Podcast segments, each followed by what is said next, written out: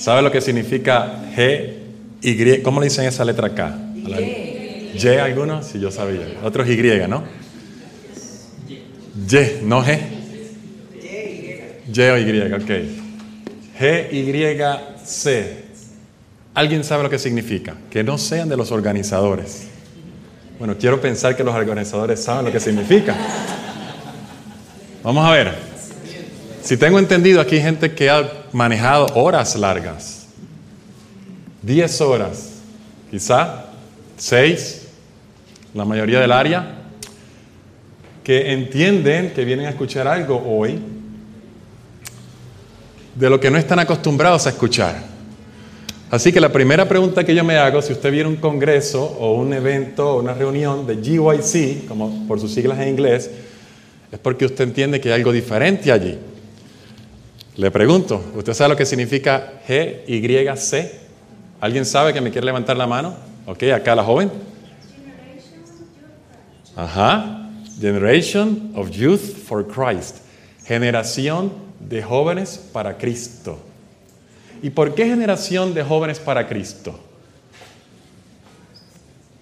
Vamos a ver. ¿Por qué generación de jóvenes para Cristo? ¿Acaso no se hacen muchos congresos de jóvenes a nivel de conferencia o asociación, no? Le decimos aquí asociación, o a nivel de iglesia local o federación o de unión o división interamericana. ¿Por qué un congreso más de jóvenes? Generación de jóvenes para Cristo.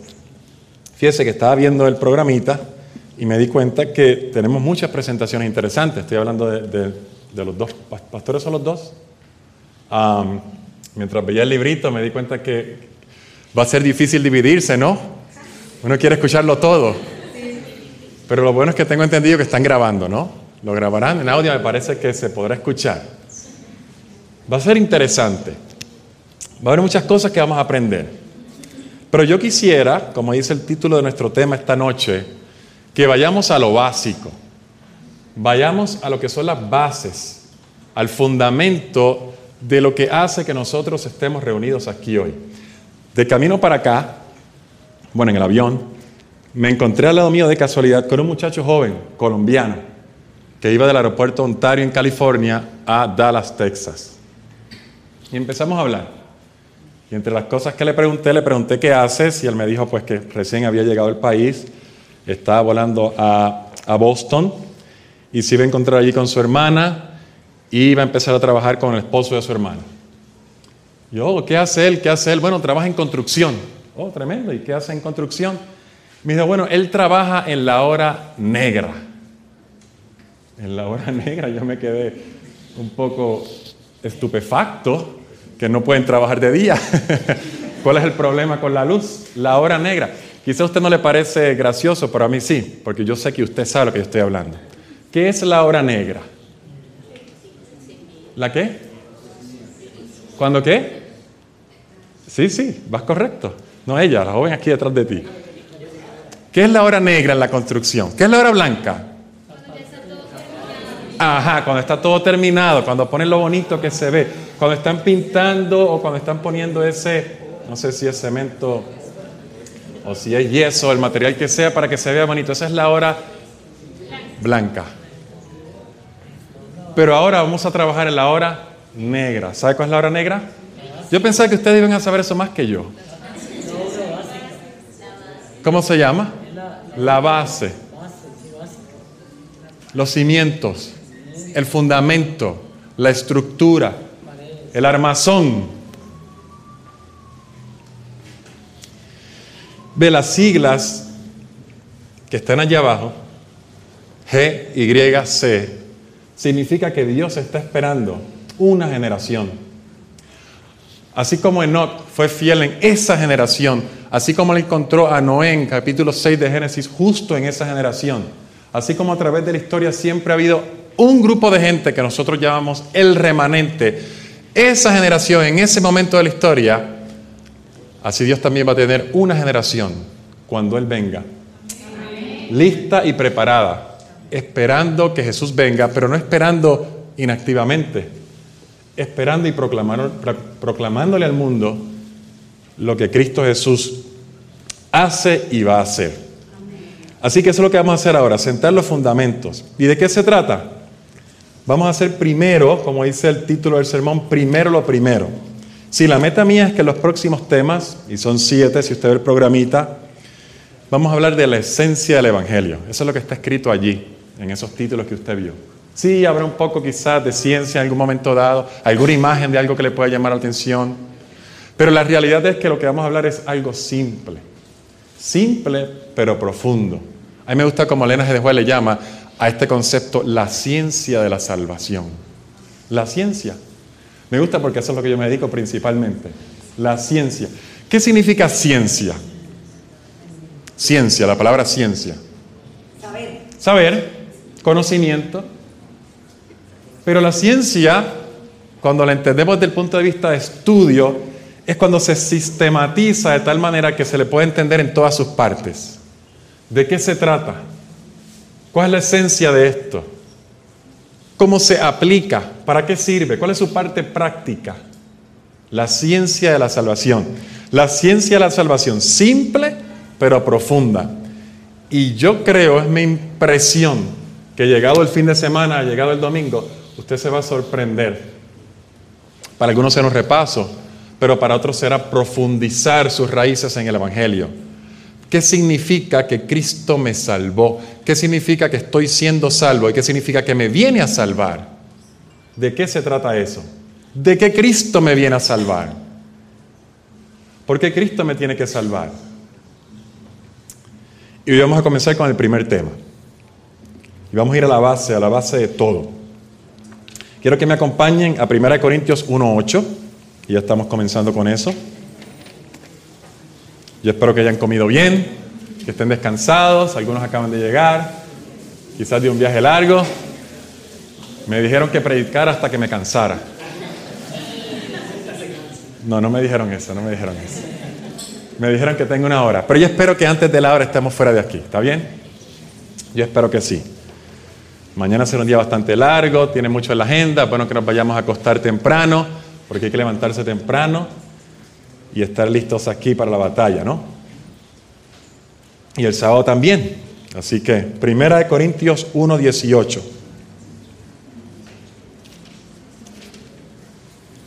Dice allí, porque la palabra de la cruz es qué cosa? ¿Es qué? Locura a los que se pierden. ¿Qué cosa es locura? Sin sentido. Esto no tiene ni pie ni cabeza. No hace sentido. Esto es un disparate. Pero es locura para quién? Para el que se pierde. No es locura para todo el mundo. Es locura para el que se pierde. Para el que se está perdiendo no hace sentido. Sin embargo, dice el versículo 18, pero a los que se salvan, esto es a quién? A nosotros. A nosotros. Es poder de Dios. Sí, ese, ese, ese a nosotros que ustedes me contestaron fue bastante débil. Y le voy a lanzar una pregunta ahora porque espero, basado en su respuesta, contestársela, me parece que el sábado por la mañana, en el sermón del sábado por la mañana. ¿Cuántos de ustedes creen ahora mismo que están salvos? Una mano se falta, dos manos, tres, cuatro, cinco, seis. ¿Cuántos creen que están salvos ahora mismo? Son la minoría todavía. Ok, me voy a, me voy a atrever a preguntarle otra pregunta, valga la redundancia. ¿Cuántos creen que usted no puede decir que está salvo? Que sería un poco pedante, presumido, decir que estoy salvo ahora mismo. ¿Nadie? ¿Y los demás qué? exacto, no Ajá. Si usted dice primero estoy salvo y ahora yo le digo que sería una petulancia y usted no me levanta la mano, entonces no, me, no me contestó con honestidad la primera.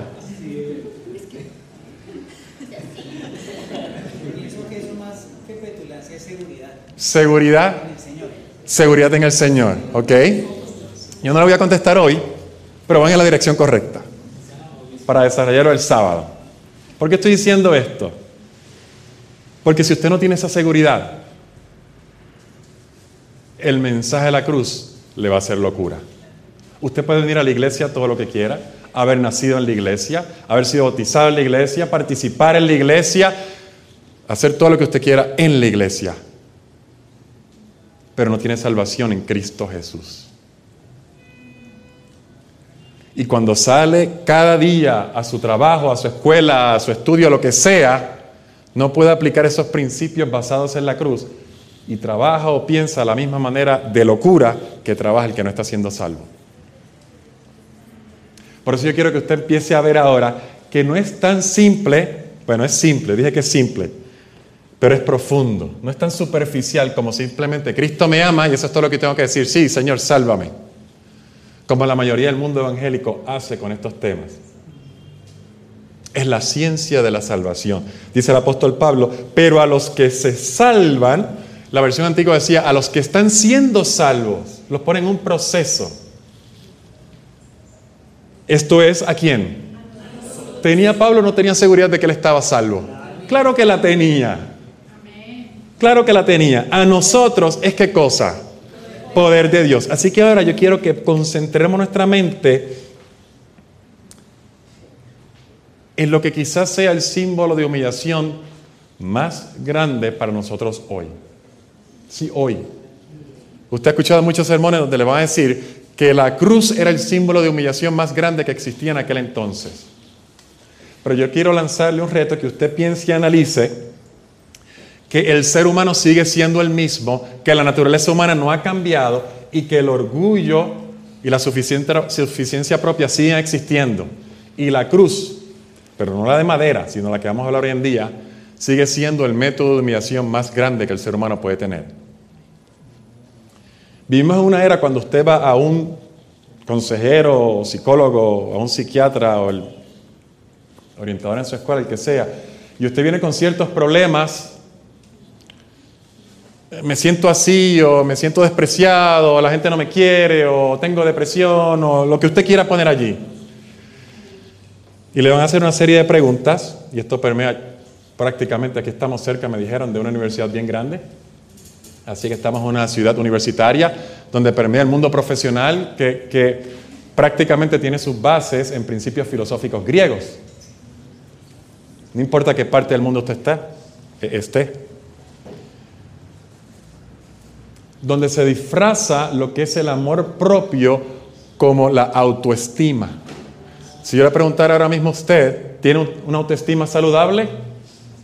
¿Qué usted me va a contestar? ¿Es bueno tener una autoestima saludable? Sí, todo el mundo va a decir que sí. Y cuando una persona tiene algún tipo de problema o no se comporta como debe comportarse la sociedad, van a decir, que no tiene una, autoestima saludable, una autoestima saludable. Descomponga esa palabra en sus partes. Autoestima. ¿Qué significa auto? Uno mismo. Uno mismo. Un automóvil es un vehículo que se móvil que se mueve por sí mismo. No hay caballos al frente moviéndolo. Una, transmisión del carro automática es una transmisión que cambia sola, ¿no? Como dicen acá, que no es, no es manual. Automática. Autoestima, auto yo mismo y la palabra estima. ¿Cómo? Respeto, ¿qué más? Valor, aprecio, me están dos sinónimos parecidos. amor, estima. No, no es autorrespeto. Vamos a ver que autorrespeto es algo diferente. Y yo sí creo que los cristianos deben tener autorrespeto, pero no autoestima. Autoestima es un nombre moderno para el mismo pecado que hizo que Satanás saliera al cielo. Amor propio. Autoestima. Autoestima significa yo me estimo por lo que yo mismo soy por los títulos que tengo, por lo bonito que tengo la nariz, o los ojos, o porque tengo una cuenta en el banco, o porque tengo una familia influyente, o porque... Ponga lo que usted quiera allí. Y me miro a mí mismo y digo, oye, después de todo yo soy la gran cosa. Y eso me hace sentir bien y eso me da autoestima. Algunos me están mirando mal, como que de dónde este tipo saca eso. La palabra tipo no es mala aquí, ¿verdad? Tipo se refiere a este cualquiera, ¿no? Eso es lo que me... De esa manera la usan, ¿verdad? Ok, esa, esa, esa era mi intención. Estamos aprendiendo colombiano este fin de semana.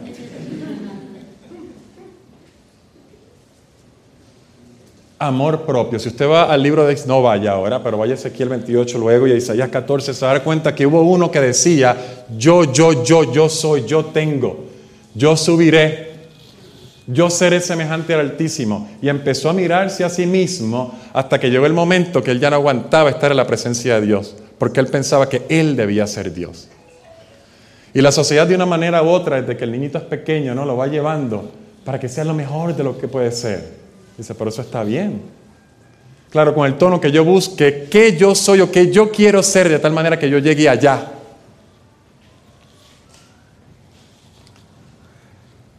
Porque la palabra de la cruz es locura para los que se pierden, pero los que se salvan, esto es a nosotros, es poder de Dios. Es locura. Usted va a ver ahora por qué es locura.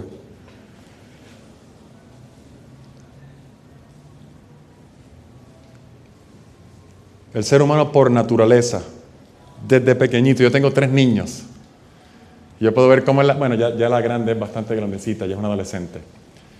Pero el mediano y el pequeño, cómo todavía, sin que nadie les enseñe directamente, buscan la supremacía, buscan sacar ventaja, buscan eh, eh, salirse con la suya. ¿Entiendo lo que significa la frase salirse con la suya? Mire, déjeme darle un ejemplo para que se ría conmigo. Resulta ser que les habíamos comprado unos regalitos de Navidad a estos, estos eh, patines de rueditas, ¿cómo le llaman? ¿Patines? Ok, muy bien. Y, resulta ser que llegaron, los compramos por, internet, ¿no? Para no darle anuncio a ninguna compañía gigante que, que vende por internet. Y llegó el primero, y era para la hija mía, se los midió, no le servía, le quedaba muy grande, así que decía que fuera para devolverlos gratis fuera a cierta tienda y ellos daban el dinero completo. Oye, perfecto. Así que podemos comprar uno más pequeño y así uno, no los prueba, los lleva a la tienda y como la tienda estaba en el camino eh, para ir a la iglesia donde llevan a los conquistadores y ese tipo de cosas, eh, no, no, no, gasta ni gasolina tan siquiera. Muy bien. Así que vamos y llevamos el primer par y nos dan una evidencia de que devolvimos el, el producto y con ella, la tienda que está haciendo los servicios a esta otra compañía que vende por internet, nos da un pequeño certificado de 5 dólares para toda la tienda. 5 dólares de descuento en todo lo que está en la tienda. Y yo que no fui con el propósito de gastar el dinero, digo, bueno, busquen ustedes algo que valga 5 dólares y eso es lo que vamos a comprar. Así que ellos fueron por toda la tienda y como usted sabe que la inflación está por los... Por no encontraron nada de 5 dólares, terminé pagando 3 o 4 dólares más. Siempre las tiendas buscan la manera de robar el dinero, ¿no? Así que regresamos a la casa, compramos, llegó otro par, el otro niño se lo mide, no le sirve, queda muy grande, vamos a la computadora, ocurre lo mismo, vamos a la tienda, regresamos, hacemos la fila y nos dan el mismo certificado, el mismo certificado con los mismos 5 dólares de descuento. Y ahora llega el tercero. Y pasa lo mismo. Regresamos a la tienda y nos dan 5 dólares más. Ahora estoy sentado, ya nos vamos de camino. Ese día mi esposa está trabajando, yo estaba solo con ellos tres. Ya estoy regresando a la casa y yo me quedo pensando, óyeme, lo que hay que hacer realmente es comprar muchas cosas por esa compañía que usted conoce muy bien, que vende todo por internet. Ir a devolverlo poco a poco. Y cuando ya yo he ido 10 veces, ya tengo cuánto dinero en mi bolsillo. 50 dólares y entonces sí puedo comprar algo que valga la pena, gratis. Eso lo dije yo para mí. No lo hablé, no lo mencioné. Tengo mis tres hijos de, eh, eh, en la parte de atrás del carro. Y de la nada sale el niño mío más pequeño, que tendría algunos cuatro años de edad. Y dice, papá, papá, te voy a decir lo que podemos hacer. Podemos seguir comprando cosas y devolverlas para sacar una cosa grande que valga mucho gratis. ¿Y quién le enseñó a este niño a ser tan raprero? Ah? ¿Será que me leyó la mente? ADN. Es que el ser humano, el ser humano nace con eso. Al ser humano no hay que enseñarle que se, que se mire a sí mismo para que tenga una autoestima saludable, para que busque ventaja, para que quiera más, para que tenga más, para que envidie lo que tiene el otro, para que sea el primero. Al contrario, el apóstol Pablo nos llama a la consideración a que miremos a los demás mejor que a quién, que a nosotros, porque es natural que yo la mire a ella y yo diga, Bueno, yo tengo esto y aquello, mejor no, no debe haber hecho ningún ejemplo, ¿verdad? Para que no. Es natural. Es natural. Aquí la joven está muy bonita, muy sentada, no tengo nada con qué compararme con ella, ¿verdad?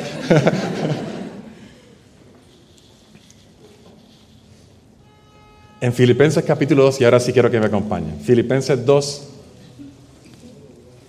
es el capítulo opuesto a Isaías 14 y Ezequiel capítulo 28. El capítulo opuesto. Porque aparece otro personaje. En vez de subiré, llegaré, tendré, ahora le hace todo lo contrario. Dice el versículo 5, haya pues en vosotros este ¿Alguien tiene una versión, una nueva versión internacional? Una nueva traducción viviente. ¿Nadie? ¿La Biblia de las Américas? Allá, hermana, que usted tiene. La palabra es para todos. No sé exactamente qué dice esa, pero léalo. Estoy buscando una palabra en particular. Piensen y actúen como Jesucristo. Es la misma manera de pensar que les estoy Esa es la palabra que quería. La palabrita original allí es la palabra suje, o shuge, dependiendo cómo usted pronuncia la palabra en griego. Es la misma palabra donde se deriva la palabra psico, que significa mente. Un psicólogo alguien que estudia la mente. Lo que el apóstol Pablo está diciendo allí es, no, no, no es la misma manera de sentir, es la misma manera de pensar. En inglés, en la, en la New King James Version dice, tengan la misma mente que había en Cristo Jesús. La misma mente, let this mind be in you. La misma mente. Es decir, la mente que nosotros tenemos es diferente a la mente de Cristo. Nuestra mente, nuestra forma de pensar va en otra dirección, va en la dirección de querer subir.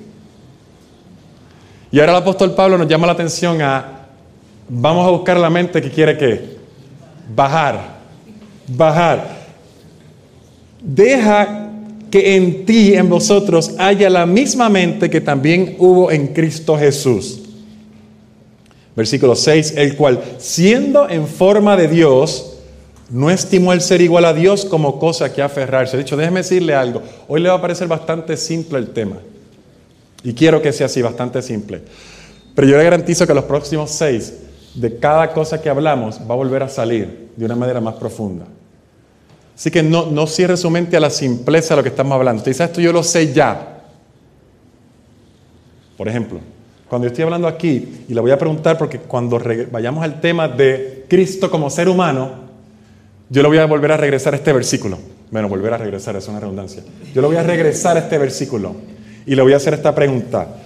Cristo, cuando estaba en el cielo y era de forma de Dios, ¿era Dios o simplemente era forma que parecía? ¿Cómo? Era Dios. Era Dios. Ser igual a Dios era que se parece a Dios o que es Dios. Es Dios. Dice el versículo 6.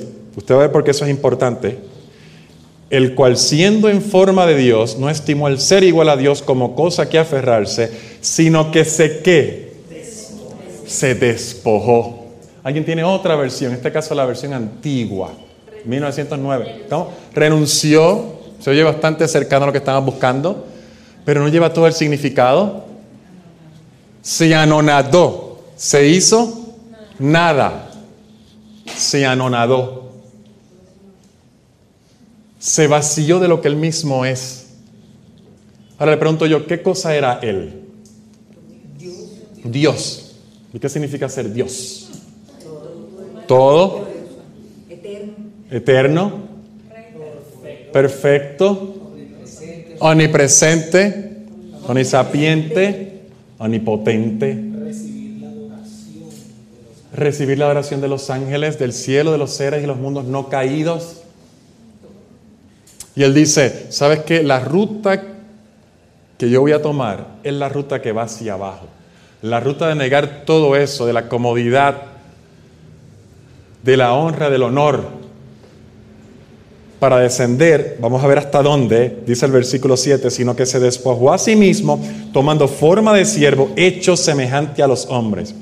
Y estando en la condición de hombre, sé que se humilló. Esa es la palabra quizá más llamativa de todo el pasaje. En otras palabras, Pablo está diciendo, ten esta mente que había en Cristo Jesús. ¿Ten la mente de qué? No. ya, ya dijimos que esa es la mente que queremos. Pero ¿cuál es la clave que Pablo quiere que nosotros tengamos que había en la mente de Cristo? De humillación. En otras palabras, Pablo está diciendo, ten esta mente, ten la mente de humillarte. La mente de humillarte. Si usted va a aplicar ahora mismo un trabajo o va a aplicar a, un programa en la universidad, ¿qué cosa le piden? ¿Un qué? Un currículum, vita, ¿no? Una biografía, Hágame una declaración personal. ¿Y qué usted va a escribir allí? Todo lo lindo que yo he hecho y las grandes obras que me acompañan. Y si no fuera por mí, el mundo no, existiría, ¿no? Y, y, usted trata de embellecer lo más que puede lo que usted ha hecho. Y cuando compara con lo que ha hecho otro, dice, óyeme, esto no se ve muy bien. Sin embargo, Pablo está diciendo, no, no, trata de poner tu currículum vita de la manera menos llamativa posible. Hazlo de tal manera que, que si lo ve otro, piense que tienes la misma mentalidad de la que tenía Cristo en el cielo, que no le interesaba nada, que estaba dispuesto a dejar eso, a convertirse un ser humano como un ser humano como tú y como yo, como cualquier otro. Y no solamente convertirse en hombre, dice, y estando en la condición de hombre, se humilló a sí mismo, haciéndose obediente hasta la muerte. ¿Y qué clase de muerte? Muerte de cruz, muerte de cruz. Dice en el libro Hechos de los Apóstoles, página 170, si los pecadores pudieran ser inducidos a dirigir una ferviente mirada a la cruz y pudieran, obtener una visión plena del Salvador crucificado, comprenderían la profundidad de la compasión de Dios y también de la pecaminosidad del pecado. Fíjense qué cosa, la visión de la cruz, tener la perspectiva correcta de mirar a Cristo allí en la cruz, te da dos cosas, la compasión, o podemos usar la palabra el amor de Dios, pero a la misma vez la pecaminosidad del pecado. Una redundancia, ¿no? La pecaminosidad del pecado. ¿Cuán malo el pecado es? Eso solamente lo puede dar aquella mente que está mirando la cruz.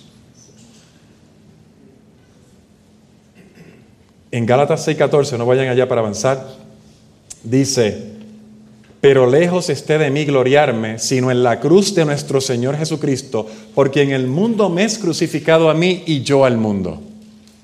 Es decir, para el apóstol Pablo, la, mejor manera donde yo podía, lo mejor, perdón, que yo podía escribir en un currículo, en una biografía, en una aplicación, es que yo me glorío en aquella humillación que Cristo Jesús tuvo en la cruz del Calvario por mí. Eso era lo más grande. Y no solamente eso, sino que por eso el mundo me es crucificado a quién? A mí hace que cuando yo mire a Cristo en la cruz, lo demás se pone en perspectiva, lo demás se pone en su lugar correcto. Y ahora todo cambia el panorama. Ya no me interesa tener la supremacía, ya no me interesa tener el mejor trabajo, la mejor posición o el mejor salario. Todo cambia. Ahora yo quiero tener la perspectiva que yo solamente me glorío en la cruz de Cristo. Efesios 2, 14 al 16 dice, porque Él es nuestra paz que de ambos pueblos hizo uno derribando la pared intermedia de separación, aboliendo en su carne las enemistades, la ley de los mandamientos expresados en ordenanzas, para crear en sí mismo de los dos un solo y nuevo hombre, haciendo la paz y mediante la cruz reconciliar con Dios a ambos en un solo cuerpo, matando en ella las enemistades. Es decir, la cruz es el símbolo de nosotros ser reconciliados con Dios. Y cuando yo veo que Jesús tuvo que pasar ese sufrimiento, humillarse, llegar y convertirse hasta un ser humano, usted dice, pero ¿cuál es el problema de ser un ser humano? Si estamos los más bonitos aquí, vestiditos, arregladitos, perfumaditos y todo lo demás. Muchos de ustedes estoy seguro que quisieran compartir la vida o podrían por un tiempo, digámoslo así, compartir la vida con su mascota preferida. Si creen que su animalito es lindo, es bonito y todo lo demás, estoy hablando de su perrito, su gatito. Pero yo creo que muy pocos de ustedes quisieran cambiar su vida con el gusano que está en el patio de su casa, ¿no? O con la cucaracha que sale del alcantarillado.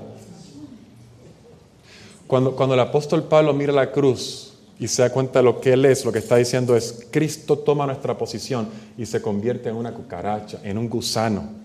Y si, él hizo, eso siendo el Dios del cielo, y si Él hizo eso siendo la majestad del cielo, y se vació de eso para venir a convertirse en eso y salvarme a mí, eso debe ser entonces el motivo mío de yo gloriarme y estoy y yo poner algo o pensar que soy algo. Fíjense que hay algo interesante. La cruz de Cristo es un fenómeno que ocurrió hace dos mil años atrás. Yo quiero preguntarle a alguien aquí que me conteste, ¿quién estuvo allí? ¿Quién estuvo allí y vio a Cristo muriendo hace dos mil años atrás? ¿Quién? No, de ustedes aquí. ¿Quién? ¿Quién? Ninguno. ¿Cómo usted sabe físicamente? ¿Cómo usted sabe que Cristo Jesús murió hace dos mil años atrás? La Biblia lo dice. ¿Y cómo usted sabe que eso no es un cuento? La historia lo dice. ¿Y cómo? Uno pone en práctica lo que dice la Biblia, ¿le parece a uno? Por fe. Por fe. ¿Qué es la fe? La certeza. No, no me dé la definición de Hebreos 11.6. Deme algo práctico. Quiero saber si usted sabe lo que es la fe. La confianza máxima. La confianza máxima. ¿Me está dando un sinónimo? Creer a ciegas. Creer a ciegas.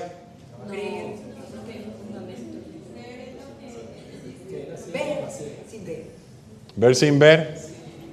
Es el convencimiento de algo. Pero ¿por qué usted tiene convencimiento? ¿Por qué usted tiene conocimiento? Por las evidencias Ajá, ahora sí estamos hablando. obtenidas.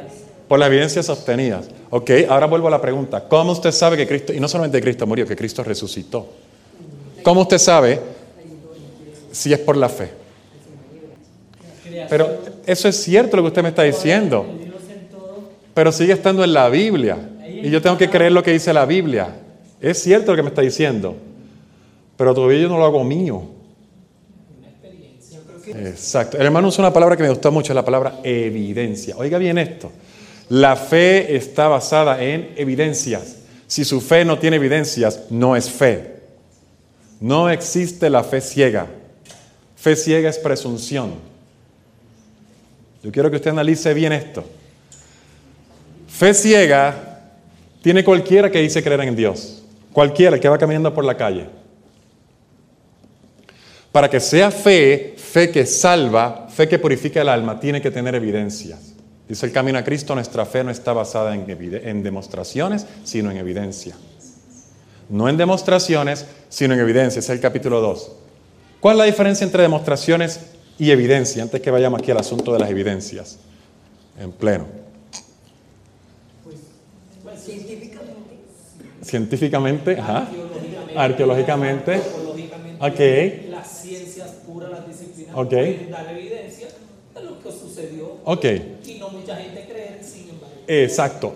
Las, eh, exacto. Las evidencias se van acumulando de un lado. Usted lleva a alguien a la corte y alguien lo acusa de que hizo algo malo. Ahora se van a presentar evidencias en contra y a favor. Y queda de parte del jurado o del juez, dependiendo cómo sea el juicio, creer las evidencias a qué lado se van a ir. Yo puedo poner la Biblia y ponerla en contexto de las evidencias arqueológicas, históricas y todo lo que ustedes mencionaron, pero todavía queda de parte mía ver si esas, si esas evidencias me llevan a creer la Biblia o no. Ahora, lo que no va a haber son demostraciones, o por lo menos Dios no te va a dar demostraciones para que creas, porque te ha dado suficientes evidencias. ¿Qué serían demostraciones? ¿Cómo? Bueno, ajá, explíquese un poquito más. Ajá, ajá. Exacto. Yo voy a creer en ti cuando tú hagas lo que yo digo. ¿Cómo expli- Herodes le pidió que hiciera milagros para creer. Ajá. ¿Tenía fe Herodes en Cristo Jesús? No, no tenía. No tenía ninguna fe que salva. Porque para él tener fe en Jesús, primero tenía que aceptarlo como su Salvador. Y entonces iba a haber evidencia. Tenía curiosidad. Eso es presunción. Eso es incredulidad. Pero no es fe. La fe no está basada en demostraciones, sino en evidencia. Digamos que usted está en una ciudad, ¿qué, qué- qué área aquí hay mala de Bogotá? Quizás? Bueno, no queremos ofender a nadie. que- No, no, ¿dónde, dónde?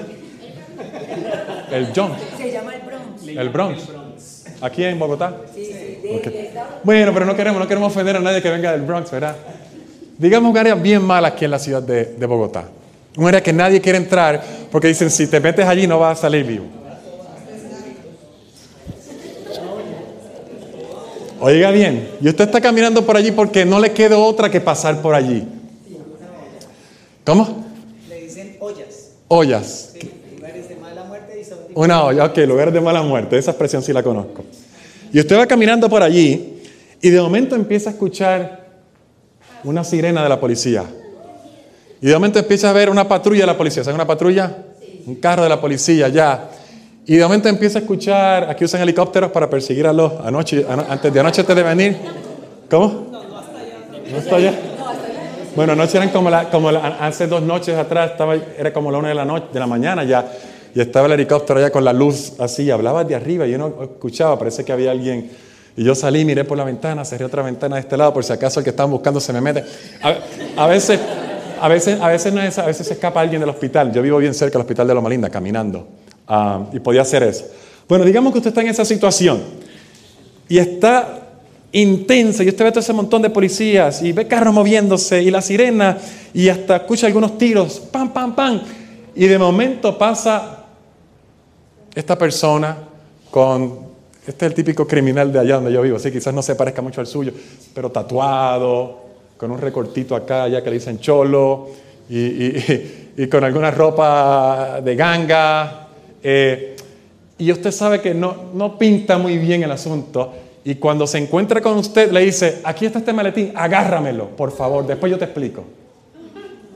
¿Usted agarraría ese maletín? ¿Por qué usted no agarra ese maletín? ¿Por qué? Oye, la hermana, la hermana está en sintonía allá atrás.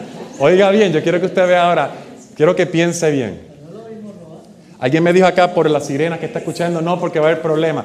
Otro me dijo porque no sabe lo que qué, lo que lleva adentro. Y yo le voy a decir a usted que todas esas son demostraciones. Esa no es la evidencia porque usted no va a agarrar el maletín. Oiga bien ahora. Por eso es que la fe tiene que estar basada en evidencia. Y si usted no tiene evidencias para basar su fe ahora, cuando usted dice que se ha bautizado hace 10, 15, 20 años o nació en la iglesia, yo le reto hoy que le diga, Señor, dame la evidencia más grande que es la que vamos a hablar mañana por la mañana. Oiga bien, usted se encuentra ahora en la misma calle y va pasando por la misma olla y oye las mismas sirenas y la misma policía y oye los mismos tiros. Y ahora pasa su mamá, su madre, y le dice, fulanito, aquí está este maletín, agárramelo, después hablamos. ¿Usted agarra el maletín? ¿Usted lo agarra? ¿Por qué usted lo agarra? ¿Porque qué? Conoce a su mamá. ¿Usted sabe lo que hay en el maletín? ¿Las sirenas cambiaron? ¿Cambió la policía o el lugar o la calle? No. ¿Cuál es su evidencia que usted puede agarrar ese maletín? Porque usted conoce a su mamá. Porque usted sabe que en este mundo su mamá está dispuesta a morir por usted. Bueno, yo asumo que su mamá tiene los mejores intereses. con- Yo estoy asumiendo eso. Yo sé que Isaías dice, ¿puede la madre eh, olvidarse del hijo de sus entrañas? ¿Y sabe cuál es la respuesta? ¿Sabe cuál es la respuesta que da la respuesta? Seguro que puede, porque ocurre. Me acuerdo de esa historia allá en el estado de la Florida, esta niña embarazada con seis meses o siete estaba en una fiesta de, de su, allá le dicen el cuarto año o el, o el aquí le dicen la secundaria, ¿no? High school. y se metió un baño y agarró una percha, un gancho de ropa, ¿cómo le dicen? Y se sacó el niño y lo dejó ahí en un, en un basurero. ¿Puede la madre? Claro que puede. ¿Y es la respuesta que Dios da? Con todo, aunque tu madre lo haga, yo no lo voy a hacer. La evidencia es, yo conozco a ese que me está diciendo agarra el maletín. Miren estos versículos que están aquí. Ahora sí quiero que vayan allá. Romanos 8:11. Romanos 8:11. Romanos 8:11. Yo quiero que empieces a cambiar tu mente de, de lo que yo tengo que hacer o no hacer, obedecer o aprenderme para ser un seguidor de Cristo, un cristiano o un adventista del séptimo día y cambias tu mente a esto es lo que tengo que experimentar. Esto es lo que yo tengo que saber como evidencia personal en mi vida para que cambie el panorama de lo que ser un joven de la última generación representa. Para lo que representa estar listo cuando Cristo venga. Romanos capítulo 8, vamos a leer el versículo 11. Vuelvo y te repito, la atención. Este va a ser el tema del sábado por la mañana. Cada cosa que estoy hablando tiene un tema separado, son seis temas. Están todos en la simpleza de lo que estamos hablando ahora, pero la profundidad de lo que viene en las próximas secciones. Pablo está hablando de la conversión que tiene alguien que ahora está en Cristo y de lo que representa tener al Espíritu Santo en su vida de la diferencia que es vivir por las pasiones, por la mente carnal, por la concupiscencia, por el hombre animal y lo que representa vivir por el Espíritu. Y ahora dice, y si el Espíritu de aquel que levantó de los muertos a Jesús mora en vosotros, haga una pausa ahí mismito. ¿Quién levantó a Cristo Jesús de entre los muertos? ¿Quién? El Espíritu Santo. Ahora pronto, ¿cómo yo sé que el Espíritu Santo levantó de los muertos a Cristo Jesús? Dice, el que levantó de los muertos a Cristo Jesús, vivificará también vuestros cuerpos mortales por su Espíritu que mora en vosotros. ¿Cómo yo sé que el Espíritu Santo levantó a Cristo Jesús de entre los muertos? ¿Porque qué? lea bien el versículo, si es cierto, pero ¿qué hace el Espíritu Santo que me dé evidencia que Él también levantó? Vivificará. ¿Qué significa que me va a vivificar? ¿Cómo? Hacer vivir. Y si yo hago hacer vivir algo, ¿cómo está? Muerto.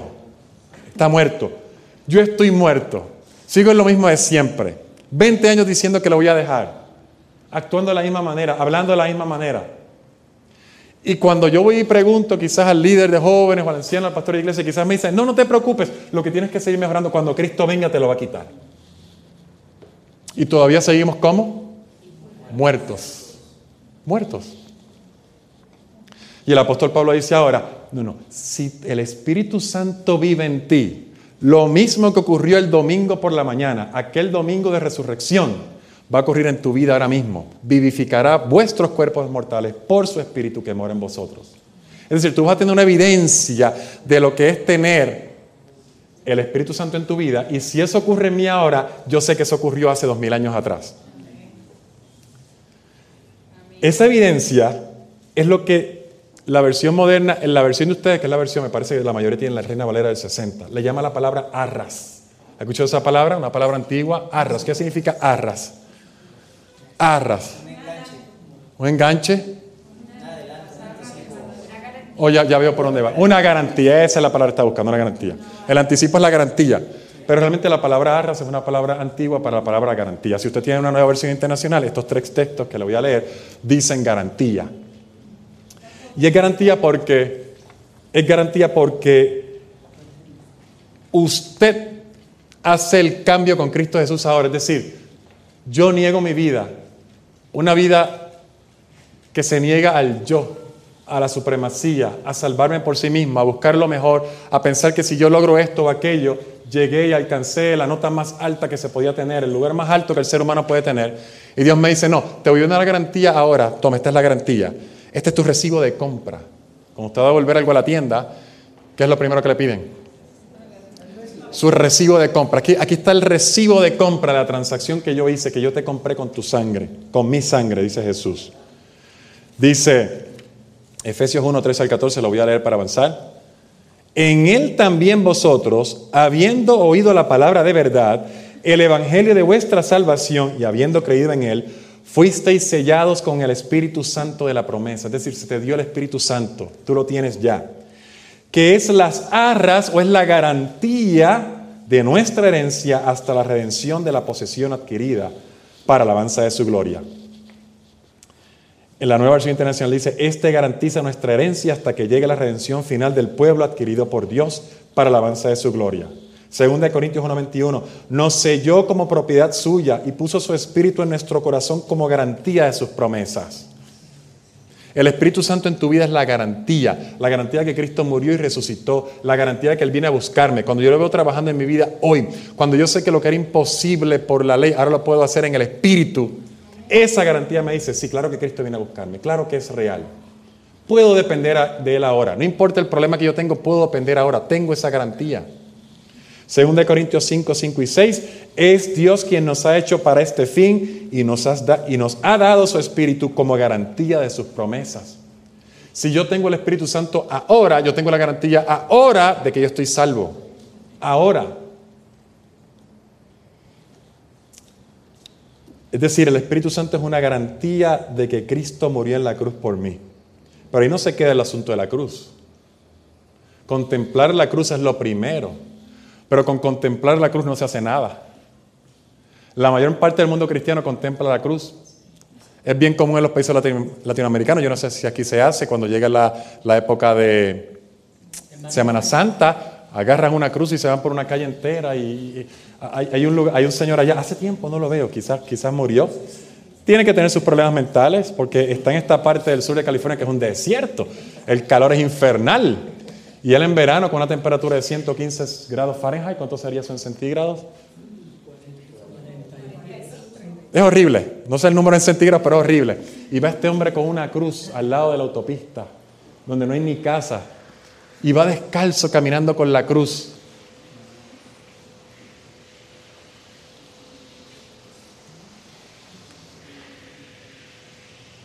Solamente contemplar la cruz y mirar y reconocer y asentir intelectualmente que Cristo murió por mí no hace ninguna diferencia.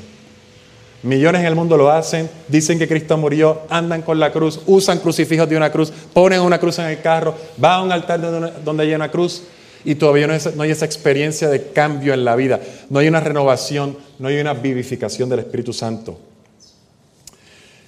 La cruz de Cristo demanda algo.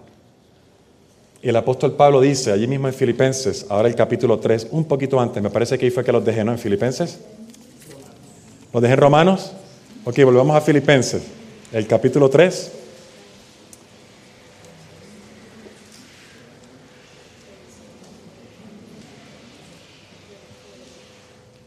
Lo que demanda la cruz al llegar a la cruz y ver a Cristo en la cruz. Romanos 3, 18 al 19 dice, porque por ahí andan muchos, de los cuales os dije muchas veces, y aún ahora lo digo llorando, que son enemigos de qué cosa. Claro, yo sé que la mente se nos va a ir rápido. Ah, yo sé quién es ese. Ese es el que blasfema. O ese es el que usa el nombre de Dios en vano. O el que no quiere que le hablen de religión. Sí, ese es un enemigo de la cruz, no hay duda de eso. Pero yo quiero que usted se ponga a pensar un poquito más. Que podría ser que seamos enemigos de la cruz sin darnos cuenta. ¿Cómo? Mira el versículo 19. Eh, el fin de los cuales será su perdición, cuyo Dios es el vientre y cuya gloria es su vergüenza, que solo piensan en qué cosa? En lo terrenal. Ahora no me conteste nadie ahora, no me levante la mano, nadie me mire. Esto es introspección. ¿En qué se me va mi tiempo pensando? ¿En lo terrenal o en lo celestial? ¿Son mis planes de las cosas que yo voy a adquirir en este mundo? O ir a la universidad, que está muy bien estudiar, lograr algún título, llegar a cierta meta.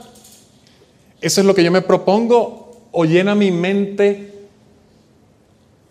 o llena mi mente lo que ocurrió en la cruz del Calvario, lo que está haciendo Cristo Jesús por mí en el cielo, lo que hace el Espíritu Santo por mí en mi vida, lo que será la tierra nueva. Porque la diferencia entre los amigos de la cruz y los enemigos de la cruz es que los enemigos de la cruz piensan en lo terrenal. Es decir, llegar a la cruz demanda una acción. O piensas y meditas en la cruz y la aplicas en tu vida, o te conviertes en un enemigo. Pero no te puedes quedar neutral. Dice esta cita del discurso maestro de Jesucristo, la página 121, párrafo 1. Nuestra única esperanza, si queremos vencer, aquí está la clave, si usted quiere vencer, si usted quiere vencer, es un sí condicional. Si usted no quiere vencer, no hay problema. No necesita esto. Nuestra única esperanza, si queremos vencer, radica en unir nuestra voluntad a la de Dios y trabajar juntamente con Él. ¿Unir nuestra qué? Nuestra voluntad. ¿Cómo es nuestra voluntad? Deje cambiar la pregunta. ¿Cómo es nuestra fuerza de voluntad? Débil. Débil. De hecho, ¿cuál es la diferencia entre voluntad y fuerza de voluntad? Voluntad y fuerza de voluntad. Una es el poder y la otra es la resistencia. Una es el poder y otra es la resistencia. ¿Poder no es resistencia? Fuerza es la energía, o sea, hasta qué nivel llega. Ajá. Y la voluntad en sí misma es el ejercicio de ella. El ejercicio de ella. Yo diría que es la decisión y la fuerza de voluntad llevarla, ponerla en ejecución, ¿no? Quizá nuestra voluntad, tenemos el mejor deseo, pero no tenemos la fuerza de voluntad. Sin embargo, la cita no dice que pongamos nuestra fuerza de voluntad de parte de Cristo. Usted no puede hacer eso. No se le pide que usted ponga su fuerza de voluntad de parte de Cristo, porque usted no tiene fuerza de voluntad. Se dice que usted ponga su qué? Su voluntad. Solamente su voluntad, la capacidad de escoger. Dice, radica nuestra voluntad, perdón, en unir nuestra voluntad a la de Dios y trabajar juntamente con Él, hora tras hora y día tras día. No podemos retener nuestro espíritu egoísta y entrar en el reino de Dios. Si alcanzamos la santidad, será por el renunciamiento al yo y por la aceptación del sentir de Cristo. Ahora ya bien esta parte. El orgullo y el egoísmo deben crucificarse. ¿Estamos dispuestos a pagar lo que se requiere de nosotros? ¿Estamos dispuestos a permitir que nuestra voluntad sea puesta en conformidad perfecta con la de Dios? Mientras no lo estemos, su gracia transformadora no puede manifestarse en nosotros. Es decir, al llegar a la cruz y mirar lo que Cristo hizo, mirar de dónde vino, mirar de dónde descendió y mirar por qué lo hizo, por amor a mí, a mí no me queda otra que decir, ¿quién soy yo?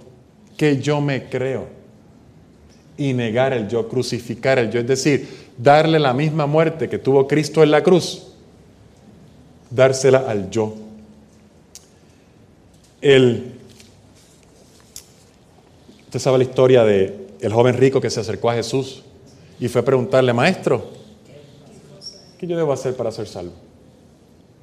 Y Jesús le contestó, fíjese que Jesús no le contestó, no te preocupes, yo voy a morir pronto en la cruz del Calvario, eh, y como tú es por gracia, quédate tranquilito por allí y simplemente cree mis méritos y ya estás salvo. Eso no fue lo que Jesús le contestó. Jesús le contestó, guarda los mandamientos, directo, al punto y al grano. Y él le dijo, estas cosas yo he hecho desde mi juventud. Y ahora Jesús le dice, una cosa te falta, una sola. Anda, vende todo lo que tienes y dalo a los pobres y tendrás tesoro en el cielo. Si usted analiza esa historia, que ya el tiempo no nos da, usted se da cuenta que era una mentira. Él no guardaba los mandamientos.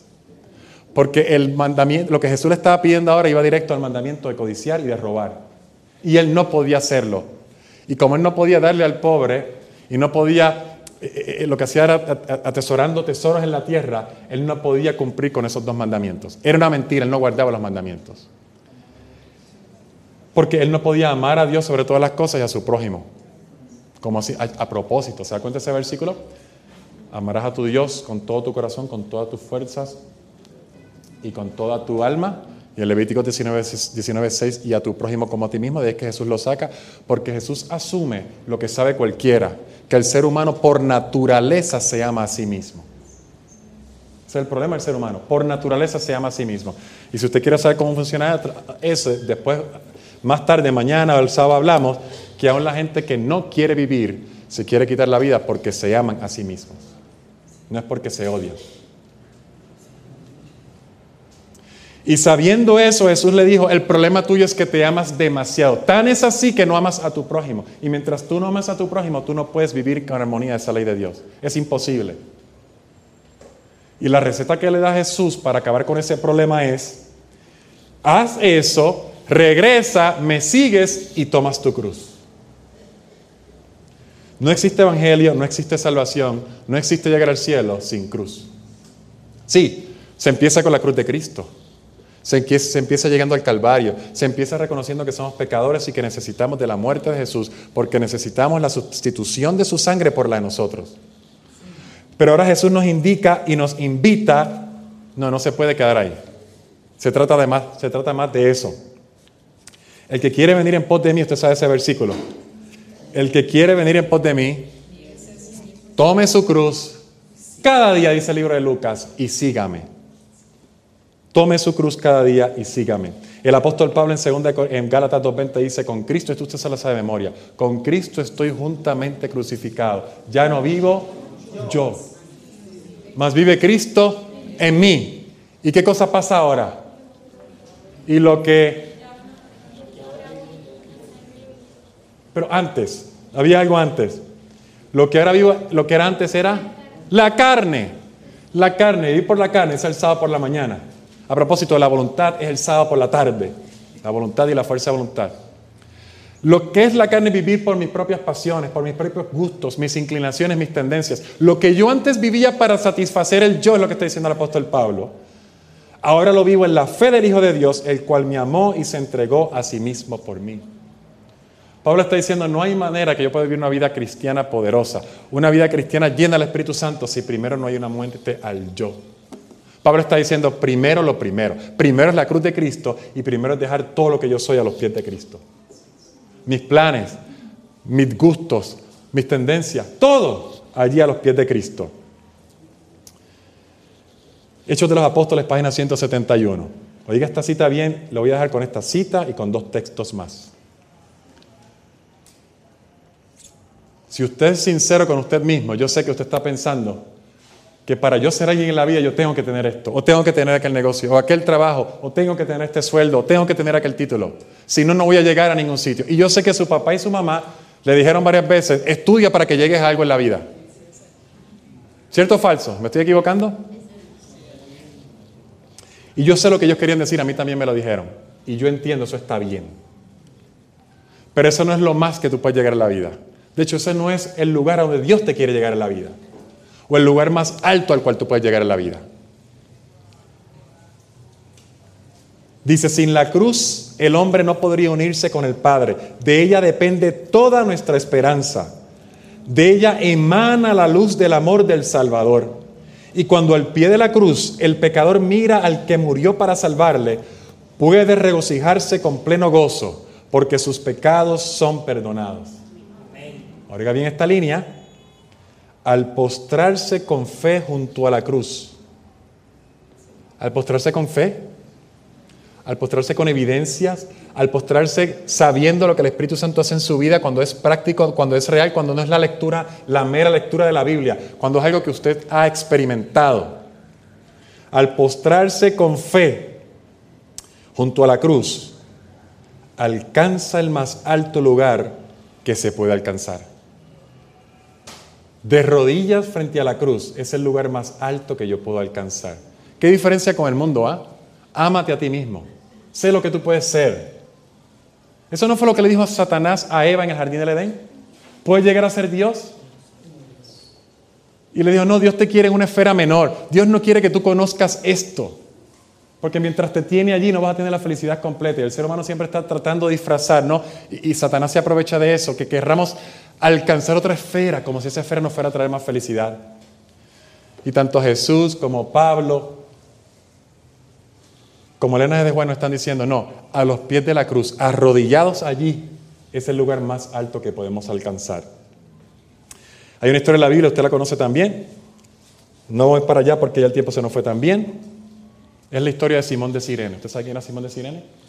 Es bien fácil preguntarle a un niño, ¿cuál es el, el, el carácter de la Biblia, el personaje bíblico que más te gusta.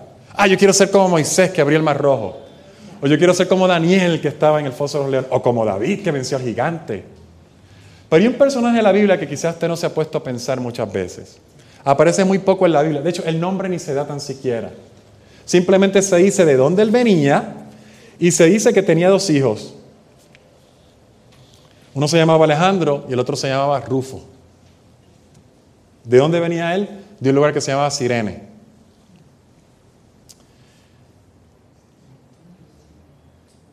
Cuando Jesús venía saliendo del palacio de Pilato y ya lo habían enjuiciado y le echaron la cruz encima y no la podía cargar, apareció uno que venía caminando, él no sabía lo que había ocurrido y parece que le preguntó a alguien, ¿qué es esto? Y parece que cometió el error de preguntarle a uno de los guardias que llevaba a Jesús hacia el Calvario. Y viendo que Jesús no podía llevar su cruz, este hombre, Simón de Sirene, acepta el trabajo que yo creo que nosotros hoy no estamos dispuestos a llevar. El trabajo de cargar la cruz de Cristo. Un personaje bíblico que yo le aseguro no va a aparecer en ningún libro de historias de personajes famosos. Un personaje bíblico que sí los hijos vuelven a aparecer más adelante en el libro Hechos de los Apóstoles.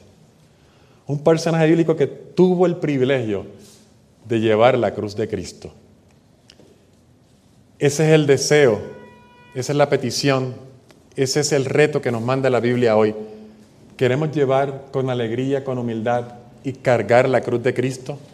Queremos empezar en el lugar donde se da el primer paso, dejando todo lo que nosotros somos o queremos ser, o no importa con cuánto el propósito por el que venimos aquí. Quizás alguno vino aquí, Señor, voy allá a las reuniones para que, para que tú veas que estoy buscando de ti, para que tú me bendigas, para que me ayudes en mi plan, para que me des esto, me des aquello. Y puede ser que Dios te esté diciendo ahora mismo, no, déjalo todo al pie de la cruz. Acepta llevar mi cruz cada día y sígueme. En el discurso maestro, maestro de Jesucristo, la página 121, nuestra única esperanza si queremos vencer, radica en unir nuestra voluntad a la de Dios y trabajar juntamente con Él. Yo leí la parte final de esa cita. Esta es la cita, discúlpeme. El próximo párrafo, la misma página. El espíritu de independencia y predominio de que nos gloriamos se revelará en su verdadera vileza. Vileza es cuán malo es. Con una marca de nuestra sujeción a Satanás. ¿Cómo yo sé si estoy sujeto a Satanás? ¿Cómo yo sé si todavía no he sido eh, eh, eh, libre o librado del, poder del pecado? Cuando está ese espíritu de independencia y de, predominio. La naturaleza humana pugna siempre por expresarse, está siempre lista para luchar, mas el que aprende de Cristo renuncia al yo, al orgullo, al amor por la supremacía y hay un silencio en el alma. El yo se somete a la voluntad del Espíritu Santo. No ansiaremos entonces ocupar el lugar más elevado. No pretenderemos destacarnos ni abrirnos paso por la fuerza, sino que sentiremos que nuestro más alto lugar está a los pies de nuestro Salvador. Miraremos a Jesús, aguardaremos que su mano nos guíe y escucharemos su voz que nos dirige. Miraremos a Jesús. El apóstol Pablo dice, o el apóstol Pablo experimentó esto cuando dijo, con Cristo estoy juntamente crucificado. Ya no vivo yo, mas vive Cristo en mí. Y lo que ahora vivo en la carne, lo vivo en la fe del Hijo de Dios, el cual me amó y se entregó a sí mismo por mí. Sería bueno que comenzando esta noche yo le lanzo ese reto. En vez de ponerse a ver en el celular que puede ver en, los canales que pasan por allí o el último eh, eh, video que salió, ir allí al capítulo 53 de Isaías. Mirar a Cristo en la cruz contemplar su sufrimiento y decir, eso lo hizo por mí. Yo no soy nada, yo no soy nadie. Y decir, como dice el versículo 3 al 5, despreciado y desechado entre los hombres, varón de dolores, experimentado en quebranto, y como que escondimos de él el rostro. Fue menospreciado y no lo estimamos. Ciertamente llevó él nuestras enfermedades y sufrió nuestros dolores, y nosotros le tuvimos por azotado por herido de Dios y abatido. Mas Él herido fue por nuestras rebeliones, molido por nuestros pecados. El castigo de nuestra paz fue sobre Él y por su llaga fuimos nosotros curados. Curados. Yo te invito en este fin de semana, comenzando hoy, que vayas al Calvario. Todos los días, temprano en la mañana, que le digas, Jesús, dame tu cruz, déjame llevar tu cruz, déjame llevarla con humillación, la humillación que me exalta, la humillación que me lleva al nivel más alto que el ser humano puede estar. Cuando tengas esa perspectiva te vas a dar cuenta cuán real fue la muerte de Cristo Jesús, cuán real fue su resurrección y cuán real o cuán real es lo que Él puede hacer por tu vida hoy. Cosa que jamás hayas pensado. En vez de invitar a Cristo a que te bendiga en los planes que tú tienes, vas a ver qué planes Cristo tiene para ti. En vez de decir, Señor, esto es lo que yo quiero hacer con mi vida, tú vas a decir, Señor, ¿qué tú quieres que yo haga con mi vida? En vez de seguir fracasando en lo mismo, en lo mismo cada año, haciendo las mismas resoluciones cada año, te das cuenta que ahora tienes la victoria que Cristo Jesús quiere que tú tengas. Y yo espero que al salir este fin de semana de aquí, de este lugar, tú hayas sido bendecido poderosamente para que tu vida nunca más vuelva a ser la misma. Que Dios te bendiga esta noche ya. Esta presentación fue brindada por Audioverse, una página web dedicada a esparcir la palabra de Dios a través de sermones gratuitos y mucho más. Si quisiera saber más de Audioverse o si le gustaría escuchar más sermones, por favor visite www.audioverse.org.